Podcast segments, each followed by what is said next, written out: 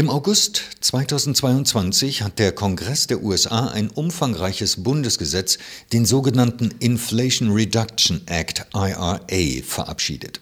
Es handelt sich hierbei um ein enormes staatliches Investitions- und Ausgabenprogramm von derzeit rund 430 Milliarden Euro.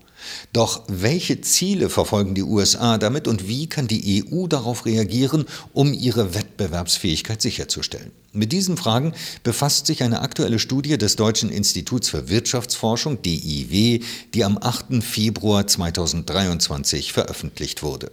Darüber spreche ich jetzt mit Dr. Josephine Meyer. Sie ist wissenschaftliche Mitarbeiterin in der Abteilung Makroökonomie am DIW Berlin und Mitautorin der Studie. Guten Tag, Frau Meyer. Guten Tag. Frau Meyer, die USA haben ein sehr großes staatliches Investitions- und Ausgabenprogramm mit dem Namen Inflation Reduction Act beschlossen. Wie ist dieses Programm gestaltet und was soll damit bezweckt und erreicht werden? Das Programm setzt sich zusammen zum einen aus äh, Investitionen für den Klimaschutz, die ungefähr bis zu 400 Milliarden ausmachen können, ähm, sowie zusätzliche Ausgaben für die gesetzliche Gesundheitsvorsorge. Und in unserer Studie beschäftigen, fokussieren wir uns hauptsächlich auf die Investitionen zum Klimaschutz und die Investitionen bezüglich der grünen Transformation der Gesellschaft. Ziel dieses Gesetzes ist es, eine Anreizsetzung zu schaffen für die Transformation in, in, grüne Schlüsselindustrien, zum Beispiel durch die Stärkung oder durch eine Anreizsetzung Industrien in strukturschwachen Regionen ähm, anzusiedeln, auch ähm, durch Local Content Klauseln eine Relokalisierung von Lieferketten zu erwirken, sowie ähm, eine Energiesicherheit, äh, Energiesicherheit zu, zu gewährleisten durch erneuerbare Energien bzw. CO2-Energien. Das würde ich sagen, ist der Fokus. Das ist ja nun ein enorm großes Investitionsprogramm, das hier in Europa durchaus für Aufhorchen gesorgt hat. Inwieweit könnten denn diese Pläne der USA Auswirkungen auf die europäische Wirtschaft und den Industriestandort Europa haben? Da lässt sich zu dem jetzigen Zeitpunkt äh, erstmal nur Vermutung anstellen. Was, was man festhalten kann, ist, dass durch diese Local Content Vorgaben es eine Anreizsetzung gibt, ähm, schon Anteile der Wertschöpfungskette ähm, von Produkten im Inland im Inland liegen sollen. Und das impliziert natürlich auch, dass man stärkere lokalere Lieferketten haben möchte, dass man auch Produktion ansässig ähm, oder zurückgewinnen möchte ähm, für Zukunftstechnologien, die halt im grünen Bereich liegen.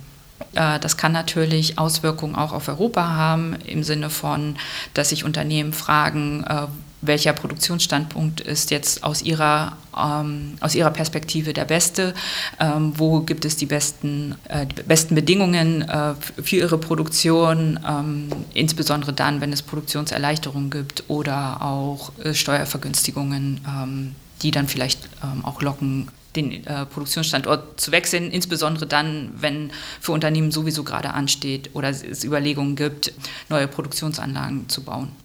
Entsteht jetzt im Bereich der erneuerbaren Energien eine neue Konkurrenzsituation zwischen den USA und Europa, vor allem wenn man an den Bezug von kritischen Rohstoffen wie zum Beispiel seltene Erden denkt, die ja dann in enormem Maße von beiden Seiten eingekauft werden müssen?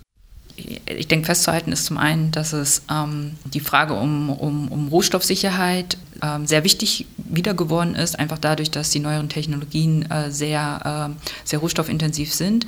Und das stellt sich dann natürlich auch die Frage, ähm, wie man diese Rohstoffsicherheit erlangen kann. Und den Weg, den die USA gehen, ist, äh, dass sie unabhängiger werden möchten von kritischen Rohstoffen, die sie aus zum Beispiel Russland oder China beziehen.